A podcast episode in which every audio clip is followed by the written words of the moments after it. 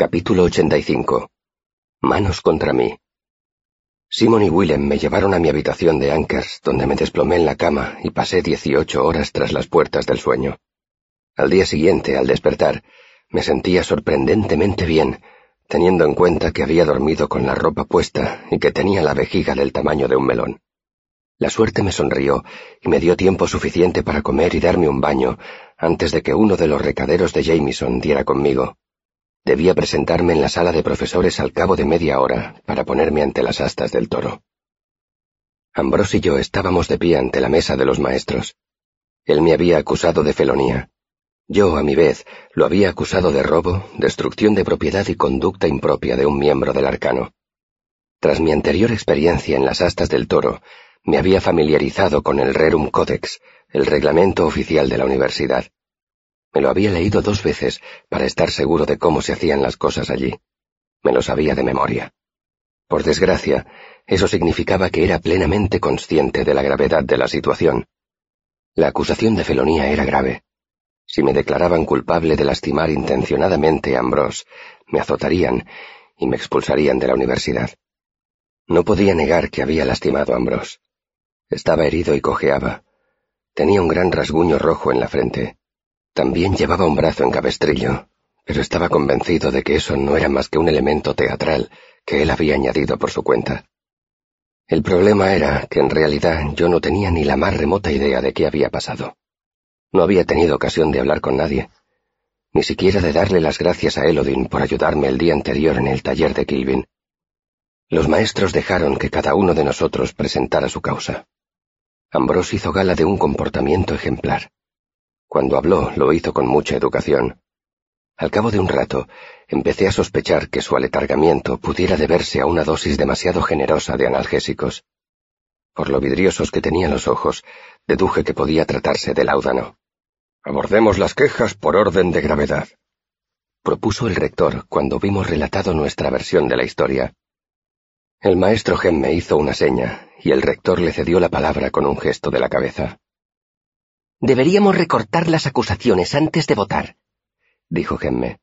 Las quejas del Elir Quoth son redundantes. No se puede acusar a un estudiante de robo y destrucción de la misma propiedad, o una cosa o la otra. ¿Por qué dice eso, maestro? Pregunté educadamente. El robo implica la posesión de una propiedad ajena, dijo Gemme con un tono de voz razonable. ¿Cómo puedes poseer algo que has destruido? Deberíamos descartar una de las dos acusaciones. El rector me miró.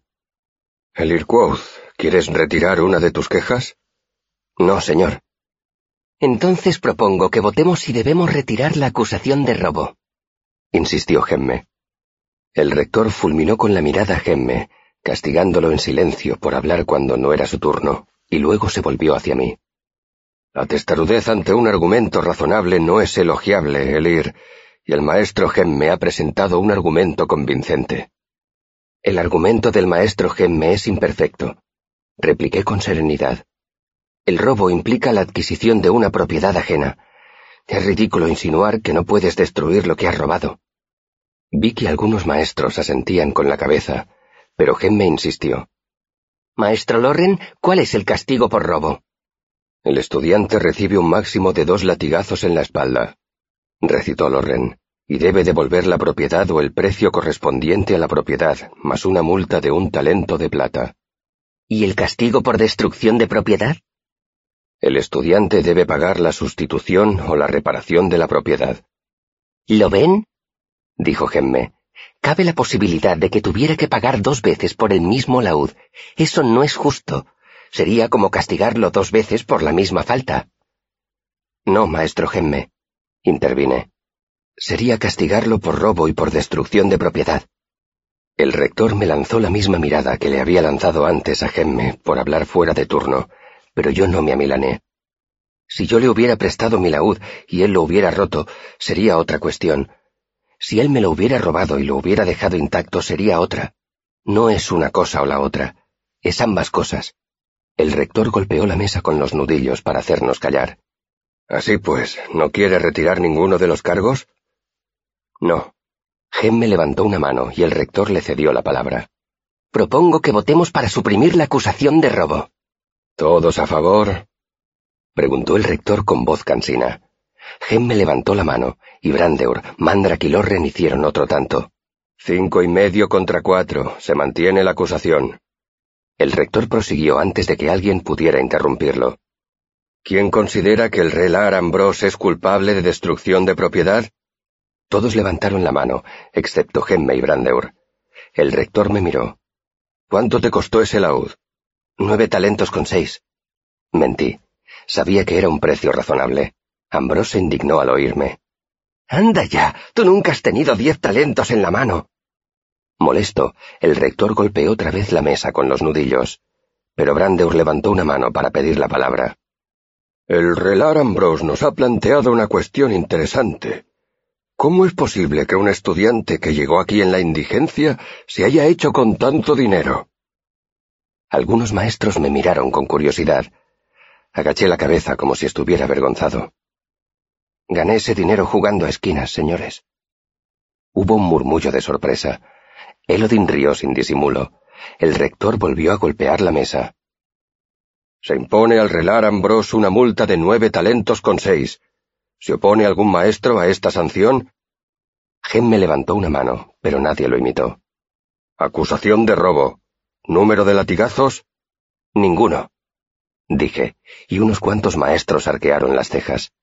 ¿Quién considera que el relar Ambrose es culpable de robo? preguntó el rector. Ni Gemme ni Brandeur ni Lorren levantaron la mano. Relar Ambrose, multa de diez talentos con seis. ¿Se opone algún maestro a esta medida? Esa vez, Gemme, enfurruñado, no levantó la mano. El rector inspiró hondo y soltó el aire ruidosamente. Maestro archivero, ¿cuál es el castigo correspondiente a conducta impropia de un miembro del arcano? El alumno puede ser multado, azotado, suspendido del arcano o expulsado de la universidad, según la gravedad de la afrenta respondió Lorren sin alterarse. ¿Castigo propuesto? Suspensión del arcano, dije como si fuera lo más sensato del mundo. Ambrose perdió la compostura. ¿Qué? exclamó incrédulo y se volvió hacia mí. Esto es absurdo, Germa. intervino Gemme. El rector me miró con reproche. Me temo que estoy de acuerdo con el maestro Gemme, el Irquoth. No creo que esto sea motivo para una suspensión. Discrepo, dije tratando de emplear toda mi persuasión. Piensa en todo lo que ha oído hasta ahora. Sin ninguna otra razón que la antipatía que siente por mí, Ambrose se burló de mí en público y luego me robó y destrozó el único objeto de valor que tengo. ¿Es esta la clase de comportamiento propia de un miembro del arcano? ¿Es esta la actitud que quiere usted fomentar en el resto de Relar? ¿Son la maldad y el resentimiento características que usted aprueba en los alumnos que aspiran a convertirse en arcanistas? Hace doscientos años que no se quema ningún arcanista. Si les entregan los florines a niños mimados como ese, señalé a Ambrose, esa duradera paz y esa seguridad desaparecerán en pocos años. Los había impresionado. Lo vi en sus caras. Ambrose se movió, nervioso, a mi lado. Su mirada iba de un maestro a otro. Pasados unos momentos de silencio, el rector pidió los votos. Los que estén a favor de la suspensión del relar Ambrose. Arwyll levantó la mano, y también lo hicieron Lorren, Elodin, Elxadal. Hubo un momento de tensión. Miré a Kilvin y al rector con la esperanza de que también ellos votaran a favor. El momento pasó. Acusación desestimada. Ambrose soltó el aire de golpe. Yo solo estaba un poco desilusionado. De hecho, me sorprendí haber tenido tanto éxito. Y ahora, prosiguió el rector como si se preparara para realizar un tremendo esfuerzo. Abordemos la acusación de felonía contra el Elir Quoth. De cuatro a quince latigazos y expulsión de la universidad, recitó Lorren. ¿Cuántos latigazos? Ambrose me miró. Vi cómo giraban las ruedas de su cerebro tratando de calcular el máximo número de latigazos que podía solicitar sin arriesgarse a que los maestros dejaran de secundarlo. Seis, dijo. Noté que un miedo plomizo se instalaba en mi estómago. Los latigazos me tenían sin cuidado. Estaba dispuesto a recibir dos docenas con tal de que no me expulsaran. Pero si me echaban de la universidad, mi vida ya no tendría sentido. Rector, dije. Me dirigió una mirada cansada y amable. Sus ojos me decían que lo entendía, pero que no tenía otra alternativa que dejar que las cosas siguieran su curso. La compasión de su mirada me asustó. Él sabía qué iba a pasar. Sí, el. ¿Puedo decir algo? Ya has tenido ocasión de defenderte, repuso él con firmeza. Pero es que ni siquiera sé qué hice. Protesté. El pánico había vencido a mi templanza. Seis latigazos y expulsión, dijo el rector con formalidad, ignorando mi arrebato. ¿Quién está a favor? Gem me levantó la mano. A continuación lo hicieron Brandeur y Arwill. Se me cayó el alma a los pies cuando vi que el rector levantaba la mano. Lorren, Kilvin, Mandrag y Elxadal hicieron otro tanto. Por último lo hizo Elodin. Sonrió perezosamente y agitó los dedos de la mano alzada como si me saludara. Nueve manos contra mí. Me habían expulsado de la universidad. Mi vida ya no tenía sentido.